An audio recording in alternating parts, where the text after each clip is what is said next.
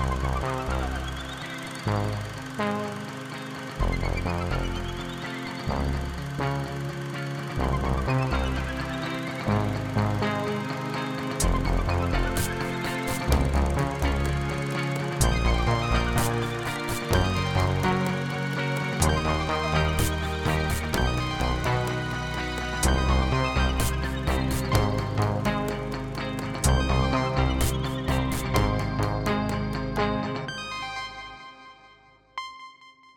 Bonjour. Nous terminons cette semaine ces épisodes hors série du balado de Cinébule consacrés à des textes publiés dans la section Histoire de cinéma de la revue.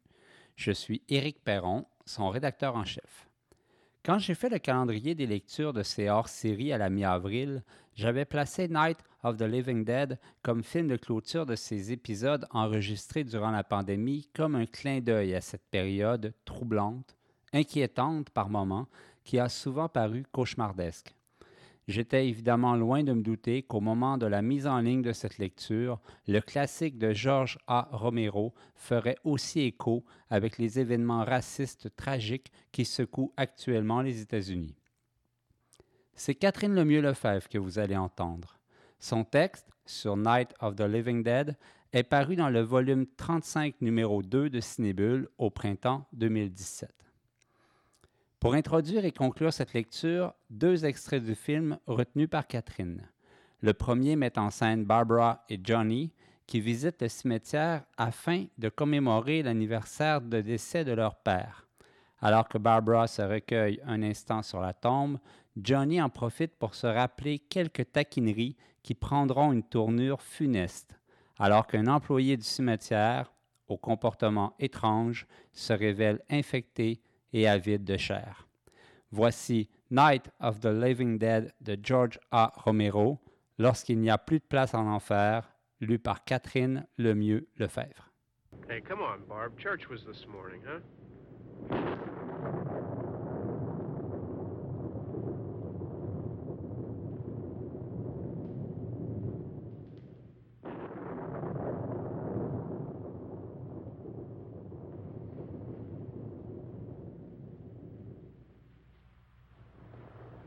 Mean praying's for church, huh?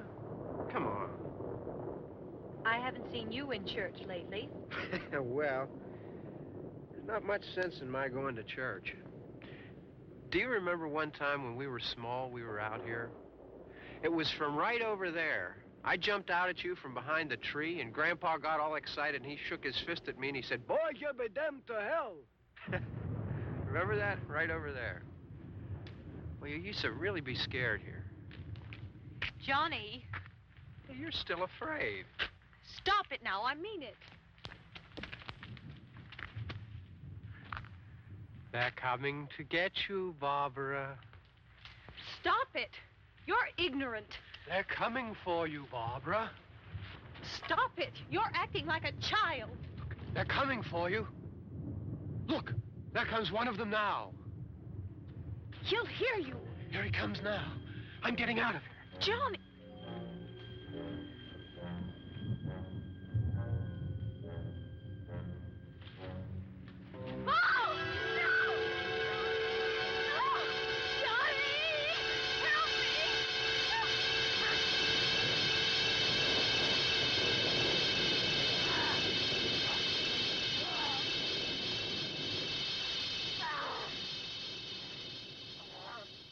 Les États-Unis des années 60 ont été bercés, dès le début de la décennie, par l'espoir de changements sociaux profonds, de paix et de respect de droits humains pour toutes et tous.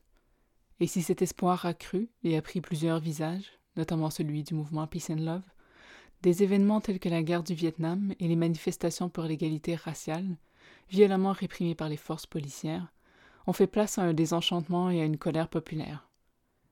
C'est dans ce contexte de contestation qu'à Pittsburgh, en Pennsylvanie, George A. Romero, jeune créateur ayant fait ses armes dans l'industrie florissante de la publicité, entreprend de réaliser son premier long métrage. Il écrit et soumet d'abord un scénario fortement influencé par Bergman et son film La Source, 1960. Déçu par le refus systématique des producteurs, le publicitaire envisage de se tourner vers un sujet aux accents commerciaux qui sera sans doute plus alléchant pour les financiers et les distributeurs. Inspiré d'un roman de science-fiction de Richard Matheson, I Am a Legend, Romero amorce la scénarisation d'un court-métrage, travail complété par John A. Russo pour en faire un long-métrage. Pour Romero, le livre de Matheson s'inscrit parfaitement dans l'air du temps, puisqu'il y perçoit un sous-texte révolutionnaire faisant écho à la colère qui imprègne la fin des années 60. La jeunesse est en effet sensible au sentiment d'enlisement collectif et au désenchantement dû à l'inefficacité des luttes sociales. Ainsi, en 1967, à l'âge de 27 ans, George A. Romero se lance dans la création d'un film d'horreur ancré dans ce sombre contexte socio-historique. Avec son film initialement intitulé Night of the Flesh Eaters, le réalisateur est loin de soupçonner l'influence qu'auront ce long métrage et son impact majeur sur le genre cinématographique. Si l'incidence du film trouve principalement sa source dans le scénario et les figures qui y sont développées, le cadre de la production a marqué l'histoire, participant à la mythologie créée autour du phénomène Night of the Living Dead. Aux prises avec des difficultés à susciter l'intérêt des producteurs, Romero a décidé de se tourner vers la voie indépendante. Financé par les profits publicitaires de sa boîte, Latent Image, il s'entoure de neuf autres investisseurs afin de mettre sur pied une nouvelle compagnie, Image 10.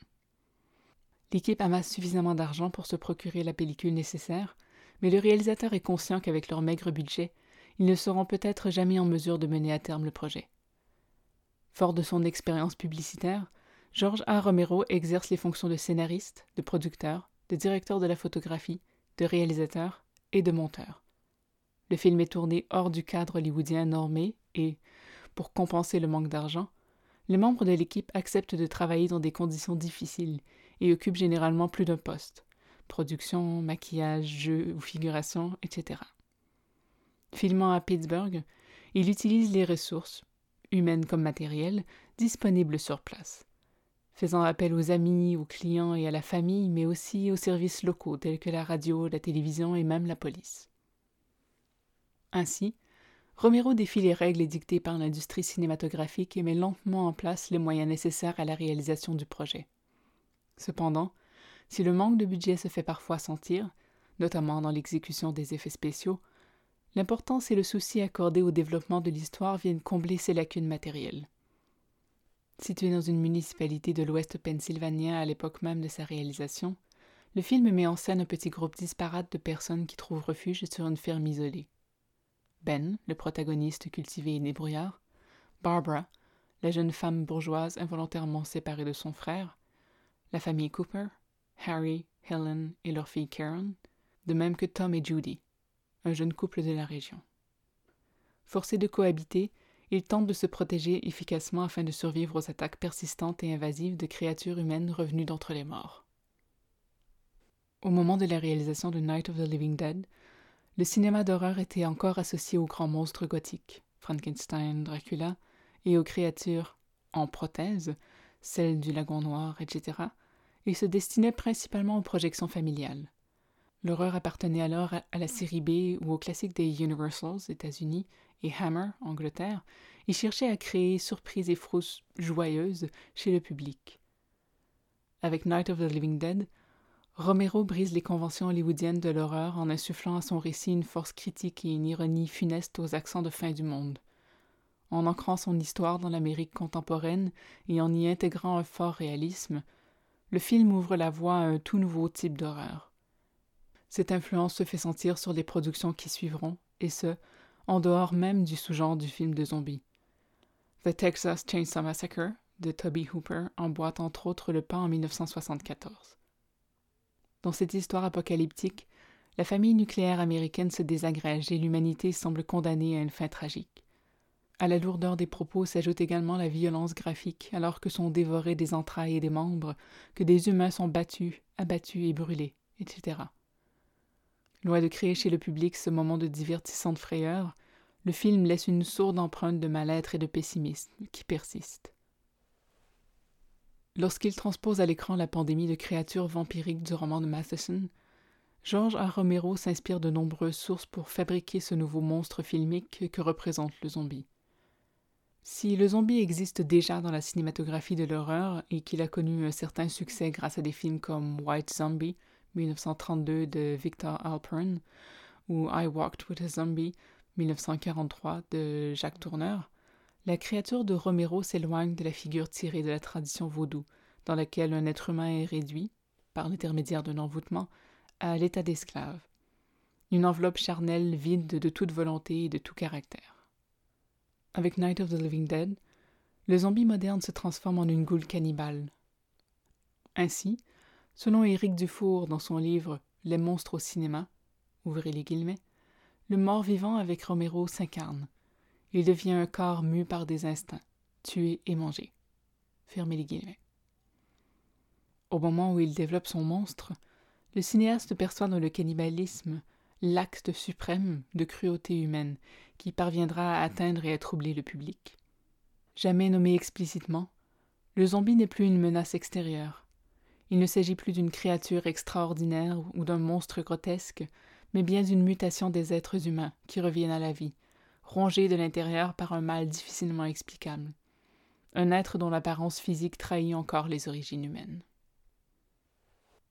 Le mort-vivant, créature oxymore, propose une certaine fragilité et ne s'avère pas indestructible. La destruction du cerveau du zombie permettant en effet de l'exterminer définitivement. Toutefois, il devient une véritable menace par le poids du nombre, et cette multiplication est exploitée subtilement par Romero. Ouvrant le film avec la présence d'une seule créature dans la séquence du cimetière, elle s'additionne peu à peu, calculée tantôt par des mentions plus explicites des personnages, le protagoniste n'en comptant d'abord que deux, puis une dizaine, tantôt par l'utilisation même de l'image et du son. Les zombies envahissent peu à peu le cadre et l'occupent soigneusement par la disposition des corps. Leurs grognements primaux emplissent également plus fortement l'espace sonore. Le cinéaste exploite aussi avec doigté la composition de l'image pour accentuer la menace grandissante. Dans l'importante séquence de la rencontre entre Ben et Barbara, le protagoniste tente de sécuriser la ferme isolée en chassant les quelques morts vivants se trouvant sur les lieux. À ce moment, il empêche l'une des créatures d'entrer dans la maison en la repoussant d'un coup à la tête. Alors que le corps du zombie occupe entièrement le cadre lorsqu'il accuse le coup, son mouvement titubant de recul dévoile lentement l'arrière-plan et révèle la présence quasi exponentielle des créatures. Bien que Romero ait admis que l'ensemble des éléments de critique sociale, politique et culturelle n'étaient pas forcément prévus au moment du tournage, il n'en demeure pas moins que les choix narratifs et que l'inscription du film dans son contexte socio-historique permettent de dégager un important sous-texte engagé, facilement perçu par le public.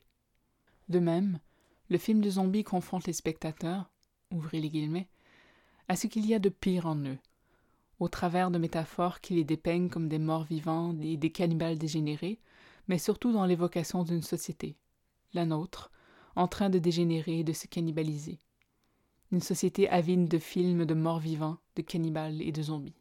Fermez les guillemets. Citation tirée du livre Le cinéma d'horreur de Jonathan Penner et de Stephen J. Schneider. Plus encore que le mort-vivant, Romero laisse planer un doute quant au véritable danger de l'invasion, car si les créatures cherchent à dévorer les humains, la trahison et la méfiance naissent d'un comportement strictement humain. De même, la menace principale n'est peut-être pas incarnée par le zombie, mais bien par l'être humain et son incapacité à gérer sainement ses interrelations en temps de crise. Les lectures possibles du film sont nombreuses, mais un élément essentiel ne peut être passé sous silence le personnage de Ben. Bien qu'il soit le protagoniste principal du long métrage, il n'apparaît que tardivement dans le récit, puisque les quinze premières minutes se concentrent sur Barbara, Judith Odie. Après avoir fui le cimetière où elle était avec son frère au moment de la première attaque, la jeune femme trouve refuge sur la ferme et entreprend de l'explorer, trouvant notamment un couteau dont elle s'arme. Un pivot majeur de l'histoire est mis en place dans cette scène, lorsque Barbara découvre le cadavre dévoré de la propriétaire des lieux. Ce face à -face avec la brutalité funeste et la menace réelle que représente le zombie entraîne une cassure chez le personnage qui sombre dans une panique incontrôlable et tente de prendre la fuite. C'est à ce moment que Ben entre en action. Le spectateur le voit du point de vue de Barbara. D'abord aveuglée par phares de la voiture de Ben, elle aperçoit soudainement le visage de celui qui veillera sur elle, le visage d'un homme afro-américain. Si le choc, aujourd'hui, peut sembler anodin, il est nécessaire de rappeler le film dans son contexte.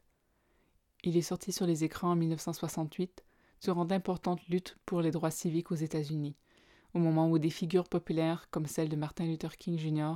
et les divers mouvements tels que les Black Panthers entreprennent et poursuivent leur lutte. Les émeutes se multiplient, de même que les arrestations et la répression des forces armées. L'été 1967 s'étant notamment déroulé sous le signe des émeutes dans les ghettos de Détroit. Les médias rendent publiques ces images qui appartiennent alors à la conscience collective de tout le pays. Avec Night of the Living Dead, Romero donne non seulement le rôle-titre à un Afro-Américain, mais il fait de ce personnage un homme courageux, cultivé et en pleine possession de ses moyens en ces temps de crise, et ce, sans qu'aucune mention ne soit faite de la couleur de sa peau. Questionné à ce sujet dans le documentaire Birth of the Living Dead 2013 de Rob Coons, Romero souligne que le scénario original n'indiquait pas les origines ethniques du personnage de Ben et que le choix de Dwayne Jones dans le rôle titre s'est rapidement imposé par la qualité de son interprétation. Les créateurs du film avaient pris le parti de ne pas modifier le scénario en conséquence, croyant qu'il s'agissait d'une décision avant-gardiste, bien que Jones ait montré quelques réticences vis-à-vis des actes de violence commis par son personnage. En effet, le film met en scène un homme noir, fort et téméraire, frappant une femme blanche au visage et tirant sur un homme blanc. De fait, Night of the Living Dead devient l'un des premiers films ayant pour protagoniste un homme afro-américain sans que la question raciale ne soit au cœur de l'histoire. En réalisant Night of the Living Dead, George A. Romero a refusé de respecter la finale conservatrice et codifiée du film d'horreur, selon laquelle le héros est récompensé de ses efforts et de son courage en retrouvant un équilibre. Dans ce film post-apocalyptique, la rédemption est impossible pour ceux et celles qui incarnent la société nord-américaine. Le jeune couple périt brûlé à la suite de malchances absurdes et de maladresses humaines. La cellule familiale éclate quand l'enfant, transformé en zombie, dévore son père et assassine sa mère en la poignardant à l'aide d'une truelle. Barbara, dans un soudain élan salvateur, est entraînée parmi la horde de morts vivants par la main même du frère maintenant zombifié qui l'avait protégé peu de temps auparavant. Seul Ben parvient à survivre à cette longue nuit, en trouvant refuge dans la cave, pièce du dernier recours qu'il se refusait à occuper depuis son arrivée à la ferme. L'ironie du cinéaste transparaît dans le sort réservé à chaque personnage. De plus, la question raciale apparaît dans la finale. Ben, entendant la milice et les forces de l'ordre enfin arriver sur les lieux, quitte la cave, armé et sur ses gardes. Seul survivant, il sera abattu sans délai et sans vérification par un membre de la milice, condamné à être jeté au bûcher parmi les cadavres des créatures. Cette finale abrupte, cruelle et amère est teintée de références à la guerre du Vietnam alors que des clichés photographiques se succèdent pour suivre le traitement subi par la dépouille du protagoniste, rappelant l'esthétique granuleuse et la composition de la photographie de guerre. Night of the Living Dead a acquis le statut de film culte et fait aujourd'hui partie des grands classiques de l'horreur, voire du cinéma états-unien. Ce film a donné naissance à la mythique figure du zombie moderne, mais il a également instauré des répliques cultes, des personnages types, des scènes ou des situations clés qui ont été repris calqué et parodié à de nombreuses occasions dans les productions de ce sous-genre du cinéma, qu'elle rende hommage ou fasse référence au film original. Certains moments phares du film de George A. Romero sont ainsi passés dans les annales du cinéma. De ce nombre, la célèbre réplique de Johnny, Russell Strainer, qui taquine sa sœur, effrayée, tandis qu'il visite la tombe de leur défunt père au cimetière. Ouvrez les guillemets. They're coming to get you, Barbara. Fermez les guillemets et celle improvisée par George Cosana, interprète du shérif McLean, responsable de l'opération nettoyage dans la région. Ouvrez les guillemets. Yeah, they're dead. They're all messed up. Fermez les. En outre, le premier mort-vivant aperçu dans Night est devenu la référence de la populaire série The Walking Dead, un hommage au père du zombie moderne, tel que nommé par Bernard Perron, Antonio Dominguez Leiva, Samuel Archibald et leurs collaborateurs dans le livre Z pour zombies, et à sa créature. Paradoxalement, si le long métrage de Romero est profondément ancré dans son contexte socio-historique, il n'en demeure pas moins fondamentalement actuel et universel. Les questions raciales sous-jacentes aux propos du film, lourdes de sens au moment de sa sortie peu de temps après l'assassinat de Luther King, ne sont pas sans trouver écho aujourd'hui dans les actes de brutalité policière et de discrimination envers la population noire. Dans l'ouvrage Z pour zombies, nommé précédemment et consacré à l'étude du zombie, Marco Lanzagorta affirme que, ouvrez les guillemets, sans aucun doute, le pouvoir de Night of the Living Dead et des morts vivants en général réside dans son ambiguïté interprétative, qui nous permet de considérer le film par rapport à une variété de cadres, sociaux, culturels, politiques, idéologiques, philosophiques, psychologiques et théologiques. Fermez. Night of the Living Dead demeure un film fondateur qui a donné naissance à une nouvelle figure de l'horreur incarnée par le zombie moderne. Une figure polymorphe qui s'adapte et se moule au contexte au sein duquel il émerge. Ce texte était accompagné de deux encadrés. Le premier avait pour titre Zombie, la création d'un phénomène inexpliqué. Le zombie s'est propagé telle la pandémie mythique à laquelle il est désormais associé, envahissant tous les secteurs, qu'ils soient culturels, politiques ou sociaux. Il est ainsi entré dans l'imaginaire collectif, dans le roman, la bande dessinée, la série télévisée, le cinéma, ou même d'une façon de marcher. Comme le rappelle Kyle William Bishop dans l'ouvrage Z pour zombies de Bernard Perron, Antonio Dominguez Leiva et Samuel Archibald, ouvrez les guillemets, de même que Romero a redéfini, ou réinventé, le zombie pour toujours, il a aussi fourni aux spectateurs un ensemble de règles qui par la suite ont dominé la représentation des zombies. The Night of the Living Dead établit trois règles de base, simples mais fondamentales des êtres humains morts récemment sont revenus d'entre les morts pour attaquer et dévorer les vivants. Quiconque est mordu par un zombie, ou tué de quelque autre façon, en devient un à son tour, et la seule façon de tuer un zombie est de détruire son cerveau. Fermez les guillemets. Est née de cette nouvelle vision du zombie et de ces trois règles de base une imposante progéniture, descendant du modèle romérien et qui a mené à une véritable surconsommation du mort vivant. Cette exploitation de la figure du zombie présente une diversité impressionnante de formes. Le seul panorama cinématographique rassemble un vaste répertoire encore difficile à définir. Le film hommage, Shaun of the Dead, la comédie autoréférentielle, The Return of the Living Dead, le film d'auteur, Les Revenants, le film pour adolescents, Warm Bodies, l'adaptation de best-seller, World War Z, le film familial, Paranorman etc. Avec cette démultiplication des productions, et alors que le phénomène zombie gagne en ampleur, la figure du mort-vivant, relativement jeune, occupe une place de plus en plus importante au sein de la recherche académique, qui tente de comprendre et d'analyser cet intérêt grandissant pour la créature. Le second encadré avait pour titre Z pour zombie. La carrière est possible. Alors que Night of the Living Dead marque les débuts de Romero cinéaste, le film a laissé une trace indélébile sur la carrière de ce dernier. Bien que le réalisateur ait tenté de ne pas être exclusivement associé au genre cinématographique de l'horreur ou aux morts vivants, c'est principalement dans cette voie qu'il obtient le succès. Malgré cette reconnaissance, le financement de ses projets ne va pas de soi, ces derniers ayant un caractère trop audacieux et trop risqué au goût des producteurs. De plus, L'importance qu'accorde Romero à la liberté créatrice et narrative rend parfois difficile les collaborations avec les grandes institutions hollywoodiennes. Romero attend dix années avant de s'attaquer à nouveau à la figure de zombie. Il entreprend le tournage du deuxième opus de ce qui constituera sa trilogie du zombie, construite autour d'un cycle temporel nuit, aube et jour. C'est ainsi qu'en 1978, il réalise Dawn of the Dead, film pour lequel il dispose pour la première fois d'un budget d'envergure grâce, notamment, à une contribution financière européenne avec le cinéaste Dario Argento. Poursuivant dans la lignée de Night of the Living Dead, Romero détourne les codes du film de genre pour y intégrer une critique sociale incisive. Ici, une réflexion sur la société consumériste et individualiste nord-américaine. Dawn of the Dead incarne le véritable premier grand succès commercial et critique du cinéaste. Night of the Living Dead va acquérir ce succès avec le temps, bien qu'en demeurant sans doute un peu plus marginal. Malgré sa richesse scénaristique, réflexive et esthétique, le dernier film de la trilogie, Day of the Dead, réalisé en 1985, ne remporte pas le succès de ses prédécesseurs. Critique affirmée de l'armée et du pouvoir militaire, Day propose également des personnages riches et non conventionnels qui laissent transparaître une ouverture à la diversité ethnique et au féminisme.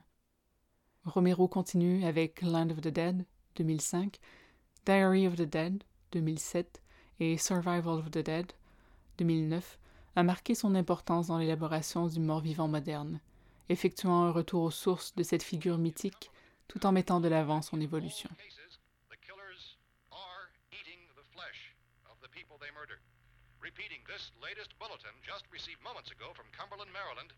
Civil defense authorities have told newsmen that murder victims show evidence of having been partially devoured by their murderers.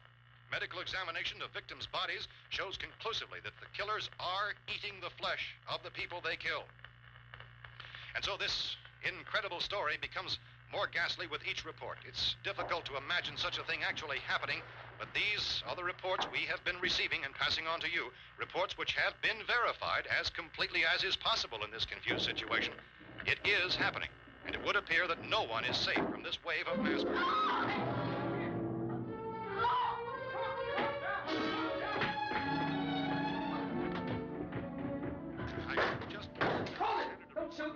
We're from town. City. A radio.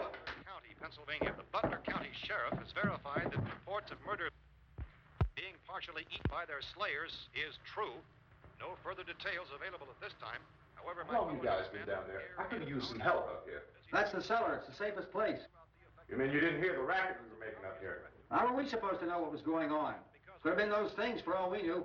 That girl was screaming. Sure, you must know what a girl screaming sounds like. Those things don't make any noise. Anybody would know somebody if needed help. Look, it's kind of hard to hear what's going on from down there. We thought we could hear screams, but for all we knew, that could have meant those things were in the house afterward. And you wouldn't come up and help? Well, if there were more, the racket sounded like the place was being ripped apart. How were we supposed to know what was going on? Now, wait a minute.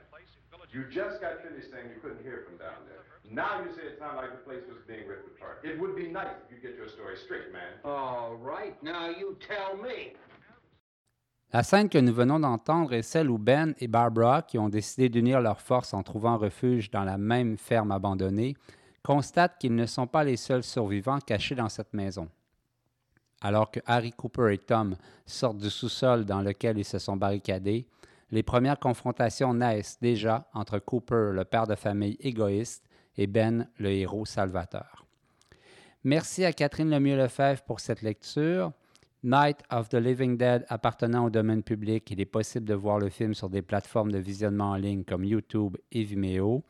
La revue Cinébule est publiée par l'Association des cinémas parallèles du Québec et est soutenue par les Conseils des arts du Canada, du Québec et de Montréal. Merci à Georges Dimitrov pour le thème musical de ce balado. C'était Éric Perron. Je vous remercie d'avoir été à l'écoute pour ces hors-séries produits en période de confinement. C'est ainsi que se termine notre saison 2019-2020. Il nous fera plaisir de vous retrouver à la rentrée. Les cinémas seront rouverts, espérons qu'une deuxième vague n'obligera pas de nouveau leur fermeture, et nous pourrons revenir à nos contenus habituels avec toute l'équipe de la rédaction de Cinébule. Portez-vous bien et bon cinéma estival.